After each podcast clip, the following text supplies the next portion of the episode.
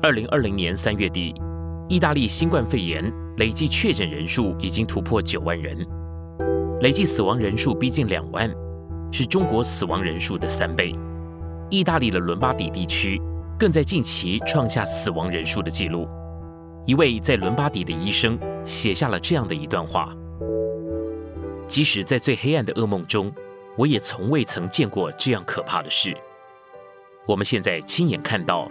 亲身经历的事情已经三周之久，但噩梦仍在继续，并且越来越可怕。最初死了几个人，接着变成几十人死亡，最后变为数百人死亡。现在我们已经不再是医生，我们已经成为了分类器，我们在帮病人分类。尽管这些被我们分类的人一辈子都诚实纳税，但却由我们决定谁可以住进医院。谁应该被送回家等死？其实，直到两周前，我和我的同事都是无神论者，这是正常的，因为我们是医生，我们学的是科学，而科学的开宗明义就告诉我们，第一个就是要先排除神的存在。因此，过去我总是嘲笑我父母去教堂的事。直到几天前，一位七十几岁的牧师来到了医院，他是一位温柔的人。他随身带着圣经，给我们留下了深刻的印象。他到临终的人身边，给他们读了这本书，并且紧紧握着他们的手。当所有的医生都感到疲倦、沮丧、心理和身体疲惫的时候，我们就去听这位老牧师的话。我必须承认，我们这些医生作为一个人类，已经达到了极限。我们做的越多，每天都有更多的人死亡。我们仿佛正在打一场不会赢的仗，我们精疲力尽，已经有两个同事染疫而死。我们意识到人能做的事结束了，我们需要神。每当我有几分钟的空闲时间的时候，我就开始问自己：人生的目的是什么？我们为什么要经历这些事？但当我把这些问题询问老牧师，我就得到了解答。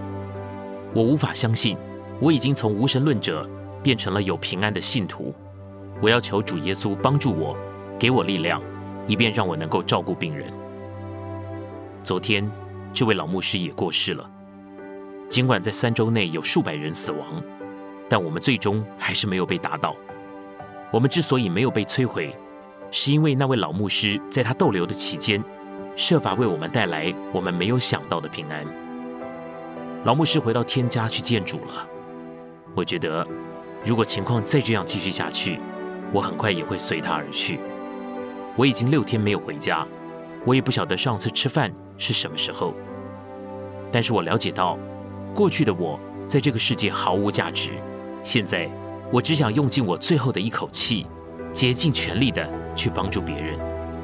我很高兴，虽然我在同胞的痛苦和死亡包围之下，却能够重返恩主的怀抱。这位医生在全人类一同面临的巨大灾难中，认识到了科学的极限，认知了人类的渺小。在生命交关的当下，科学不能安慰人的心，科学也并不如我们所想象的神通广大，更没有能力取代人心中神的存在。旧约圣经历代志下第六章二十八到三十节的节录：这地若有饥荒、瘟疫、旱风、霉烂、群蝗。毁蝗，或有仇敌把他们围困在他们城邑所在之地，无论遭遇什么灾祸疾病，求你从天上你的居所垂听赦免，使他们在你赐给我们列祖的地上，一生的日子都敬畏你，遵行你的道路。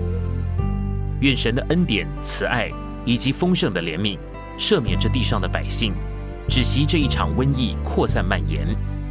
愿神原谅饶恕。这地上一切的罪恶过犯，当我们回转归向你的时候，呼求在你的施恩宝座前的时候，就要得着你的怜悯，蒙受你的恩惠，看见你的爱降临，拯救此时此刻正在疫情苦痛挣扎的百姓们。奉主耶稣基督得胜的名求，阿门。如果你对这篇内容有感动，就请分享给你的朋友，或者可以转发在你的脸书，让我们一起。把这个感动的活水流通出去，不要扣住恩典，让更多的人听见福音，思想关于神的事。